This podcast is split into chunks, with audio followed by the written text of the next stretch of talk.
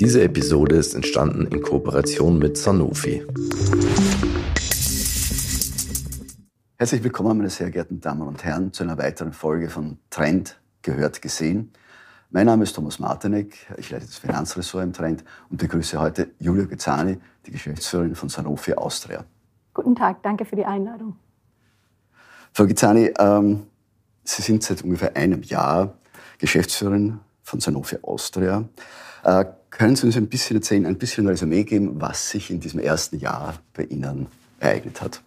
Sehr gerne. Das erste Jahr war für mich ein ganz besonderes, äh, hat viel Spaß gemacht, war aber auch herausfordernd. Gemeinsam mit äh, meinem tollen Team haben wir viel erreicht.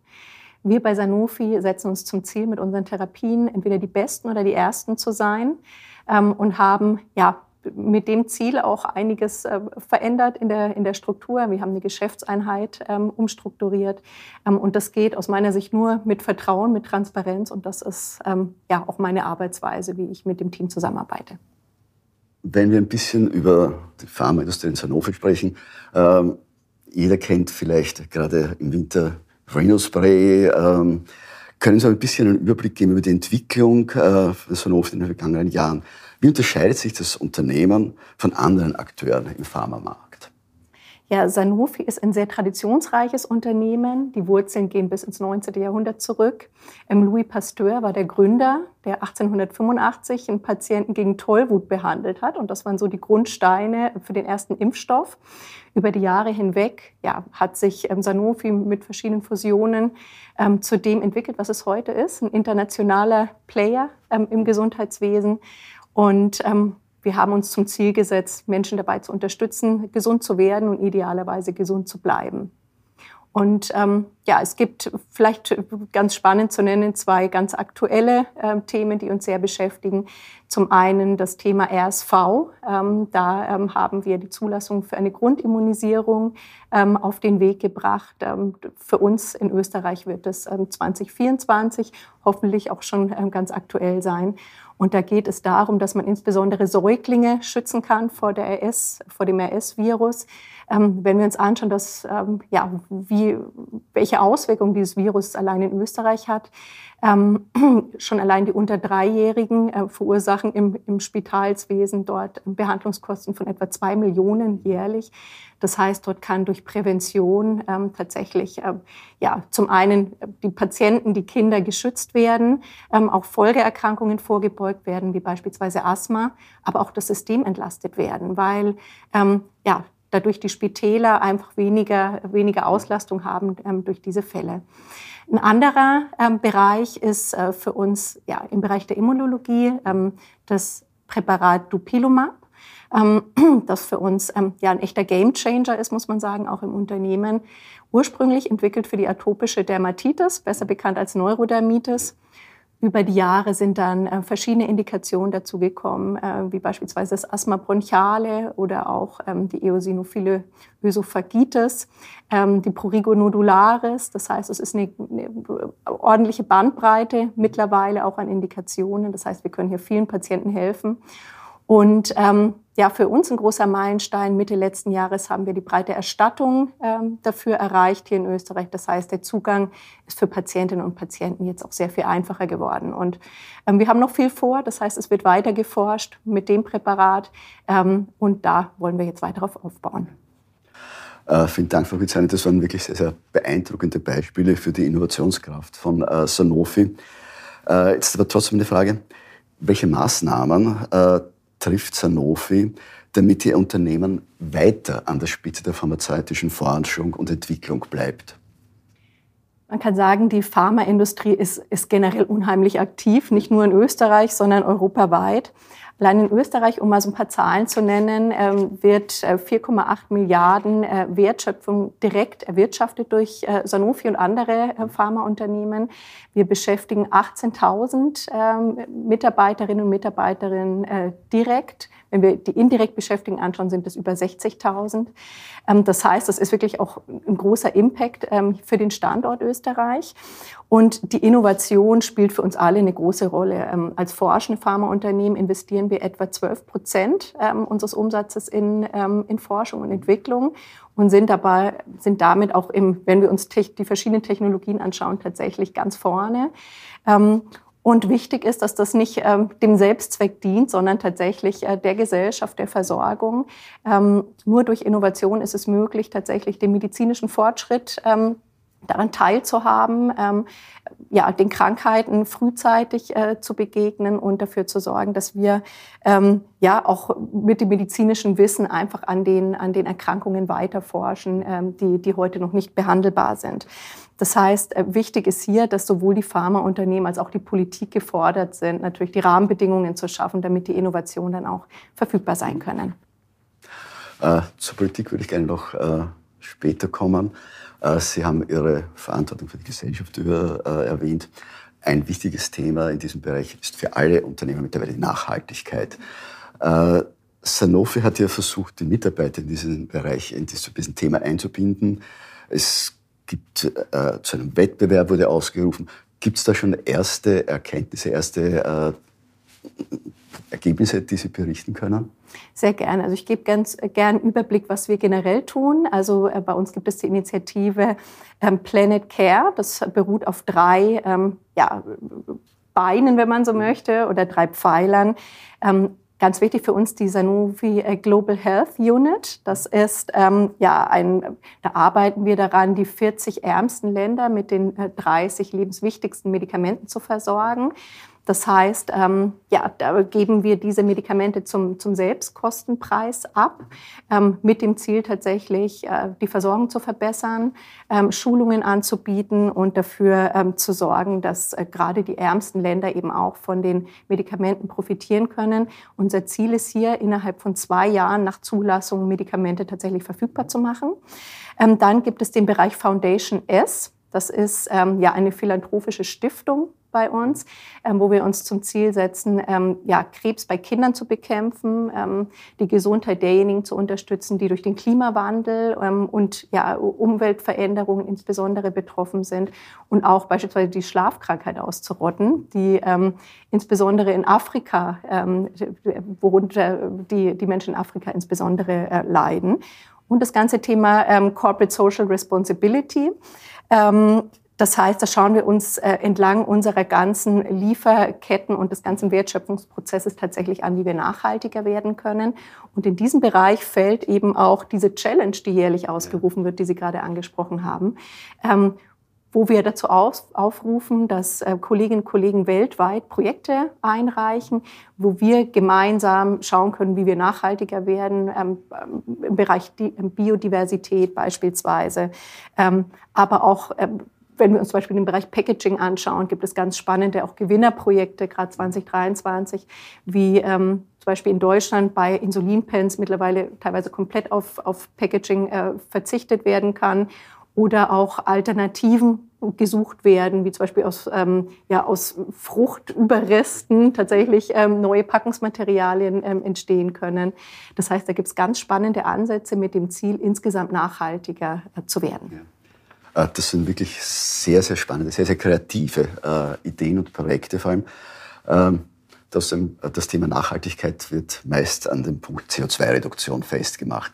Äh, gibt es da Maßnahmen, die Sanofi setzt, um die Emissionen der Arzneimittelproduktion zu senken? Auf jeden Fall. Also ähm, wir haben uns zum Ziel gesetzt, klimaneutral zu werden bis 2050, ähm, CO2-neutral bis 2030. Das heißt, ähm, wir schauen uns, wie gesagt, hier die, ähm, die gesamte Wertschöpfungskette an. Ähm, zum einen ja die Scope 1 und 2 Emissionen ähm, aus unseren direkten Aktivitäten, wo wir schon ja, seit 2019 um 29 Prozent ähm, diese Emissionen reduzieren könnten. Weitere Reduktion um 55 Prozent bis 2030. Das heißt, da haben wir auch weiterhin große Ziele. Und da geht es darum, ähm, tatsächlich die Produktionsstätten nachhaltiger und ökologischer zu gestalten.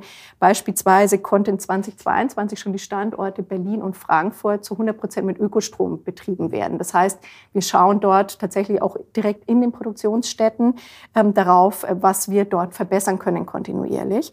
Ähm, aber auch, wenn wir uns die Scope-3-Emissionen anschauen, ähm, dort kooperieren wir auch mit anderen Pharmaunternehmen zusammen, um die gemeinsamen Lieferketten dabei zu unterstützen, ähm, auch hier ähm, nachhaltiger zu werden, sind hier beispielsweise Mitglied des Energize-Programms, ähm, wo es eben darum geht, die ähm, verschiedenen äh, ja, Stakeholder, verschiedenen Partner in der Lieferkette dabei zu unterstützen, erneuerbare Energien, ähm, ja, auf erneuerbare Energien zu setzen.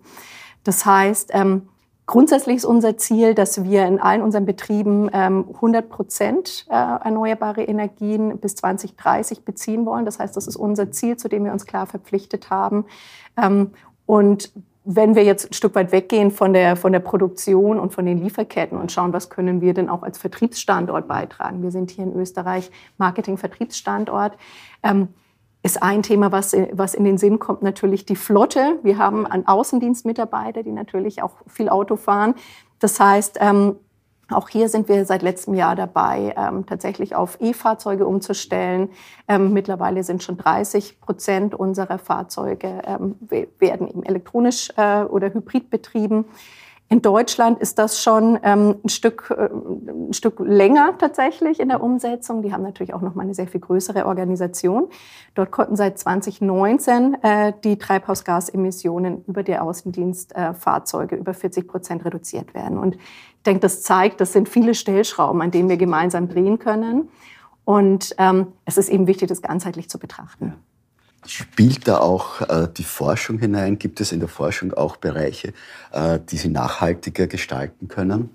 Auf jeden Fall. Also wenn wir nochmal nach Deutschland schauen, da haben wir den Industriepark Höchst. Ähm, wo, der, wo wirklich ein großes Zentrum äh, für, für die Insulinproduktion ähm, und auch für die Forschung äh, für, für innerhalb von Europa steht. Ähm, dort, äh, gerade wenn es um Insulinpens geht, da wurde viel, hat sich viel getan. Ähm, die ähm, Etuis für die Insulinpens sind ähm, mittlerweile komplett recycelbar. Also auch die, die Ampullen ähm, und auch die Kappen von, von, äh, von den Insulinpens sind ähm, komplett recycelbar. Ähm, dort ist es so, dass, dass eine, eigene Anlage dafür entwickelt wurde, die sogar mit dem Nachhaltigkeitspreis ausgezeichnet wurde ähm, weil das doch recht komplex ist. Hier müssen die Wirkstoffreste dann verbrannt werden, ne, damit man das wirklich auch voll recyceln kann. All das ähm, ist bereits in der Umsetzung ähm, und ist aus unserer Sicht ein sehr, sehr gutes Beispiel, wie man hier tatsächlich auch beitragen kann. Außerdem sind wir eines der wenigen Unternehmen, die beim Versand ganz ohne Plastik auskommen. Tatsächlich ähm, funktioniert es mittlerweile sehr gut, dass man hier rein auf Papier, Karton setzt ähm, und dort, wie eben gerade schon auch mit, den, mit diesen äh, Projekten aus der, aus der Challenge, die jährlich eingereicht werden, das geht weiter. Ne? Also dass man hier auch schaut, wie kann man das noch weiter optimieren. Sehr spannend, sehr interessant. Äh, Frau Gizani, ähm, Sanofi ist ein Weltkonzern, börsennotierter Weltkonzern und hat somit natürlich auch gesellschaftliche Verantwortung. Äh, können Sie uns ein paar Maßnahmen schildern, die äh, Sanofi setzt, um in der Gesellschaft bewusst Zeichen zu setzen? Genau, dann mache ich gerne noch mal den Schwenk zu der ähm, Global Health Unit, ähm, wo wir, wie gesagt, die 40 ärmsten Länder ähm, zum Selbstkostenpreis mit den 30 überlebenswichtigsten ähm, Medikamenten versorgen. Die erste Lieferung hat Ende letzten Jahres stattgefunden nach Djibouti. Ähm, das nächste Ziel ist Tansania. Das heißt, da geht es wirklich darum, die ärmsten äh, Länder der Welt dabei zu unterstützen, um eben auch an der Innovation teilzuhaben, eben mit dem Ziel, innerhalb von zwei Jahren nach Zulassung auch neue innovative Medikamente in diesen Ländern verfügbar zu machen. Ähm, wir engagieren uns aber auch regional. Ne? Also da müssen wir gar nicht so weit weggehen, sondern auch innerhalb von Österreich unterstützen wir NGOs. Wir ähm, ja, stellen es den Mitarbeitern frei, einen ähm, Tag im Jahr voll bezahlt ähm, ehrenamtlich tätig zu werden.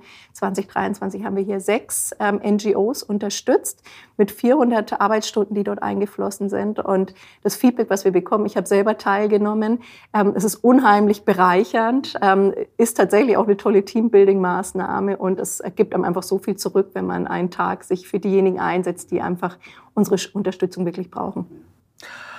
Äh, Frau Gizani, wenn wir jetzt zu aktuellen Herausforderungen können, äh, kommen dürfen, äh, welche Auswirkungen hat denn äh, Maßnahmen, die hier in Österreich von der Regierung zum Beispiel gesetzt worden sind, äh, auf Sanofi und welche Anpassungen werden, müssen Sie eventuell vornehmen?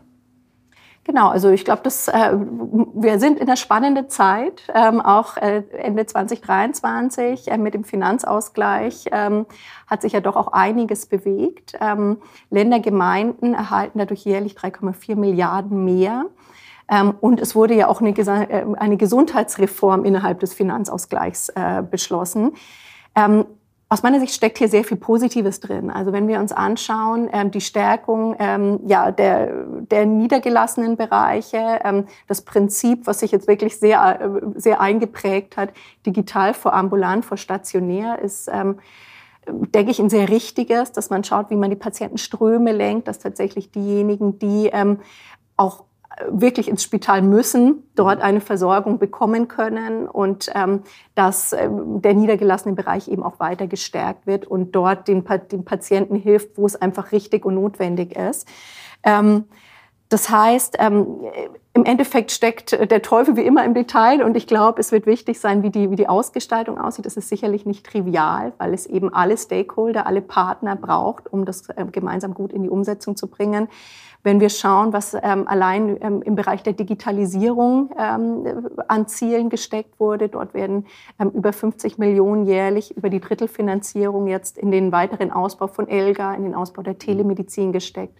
Und das ist unheimlich wichtig, um auch die Infrastruktur zu schaffen, beispielsweise für klinische Forschung, um hier auch weiter ein attraktiver Standort zu sein, aber auch eben bei der, ähm, bei der Versorgung, bei diesem Prinzip digital vor ambulant vor stationiert, das wirklich auch konsequent umsetzen zu können. Auch hier ist die Digitalisierung nötig und auch dort sollen große Schritte passieren und ich bin gespannt, wie das Ganze in die Umsetzung kommt. Wenn jetzt vielleicht äh, von Österreich, der österreichischen äh, Gesetzgebung, äh, den Rahmen ein bisschen öffnen und die EU betrachten. Äh, es gibt eine eigene EU-Pharma-Legislation. Äh, wie beeinflusst denn die aktuell äh, diese neue Gesetzgebung die Geschäftstätigkeit und die Forschungsagenda bei Sanofi?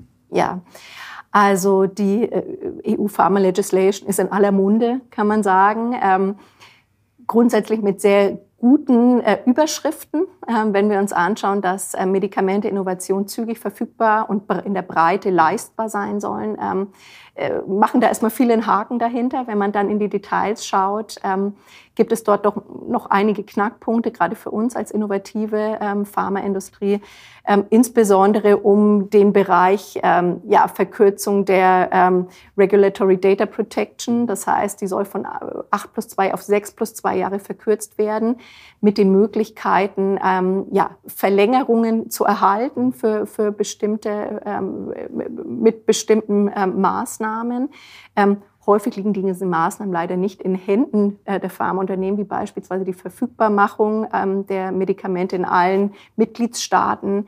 Wir wissen, dass wir sehr unterschiedliche Systeme teilweise haben. Insofern ist es ein Zusammenspiel ähm, und insofern ist das äh, ganze Thema geistiges Eigentum äh, für uns ein ganz, ganz wichtiges. Es gibt auch eine Studie, die von der FPA unterstützt durchgeführt wurde, wo man sehr gut sehen kann, wie die Auswirkungen denn wären, wenn die Pharma Legislation in der jetzigen Form umgesetzt würde. Ähm, viele, also schon alleine im Rare Disease Bereich, 45 äh, Medikamente würden gar nicht mehr erforscht werden in Europa. Ähm, und wenn wir uns anschauen, wo wir heute stehen, wir sind ähm, vor 25 Jahren wurde etwa die Hälfte ähm, der innovativen Medikamente in europäischen Laboren entwickelt. Heute ist es eins von sechs.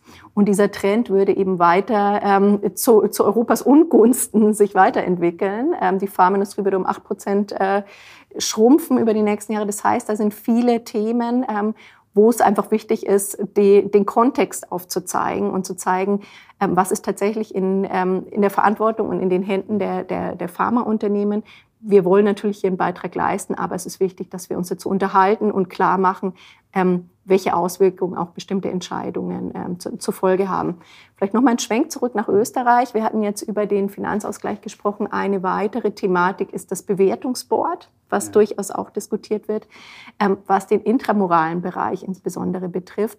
Und dort geht es genau auch um, um diese Thematik. Ähm, verfügbar machen von Innovation. Ne? Ähm, dort ähm, ist unser Anliegen, dass eben die wissenschaftliche Komponente, die Ärzte-Sicht, äh, die Expertensicht und auch die Patientensicht gut abgebildet werden muss, damit ähm, tatsächlich auch ähm, österreichweit dann Innovationen richtig evaluiert werden und auch ähm, verfügbar äh, gemacht werden im, in den Spitälern und im intramuralen Kontext.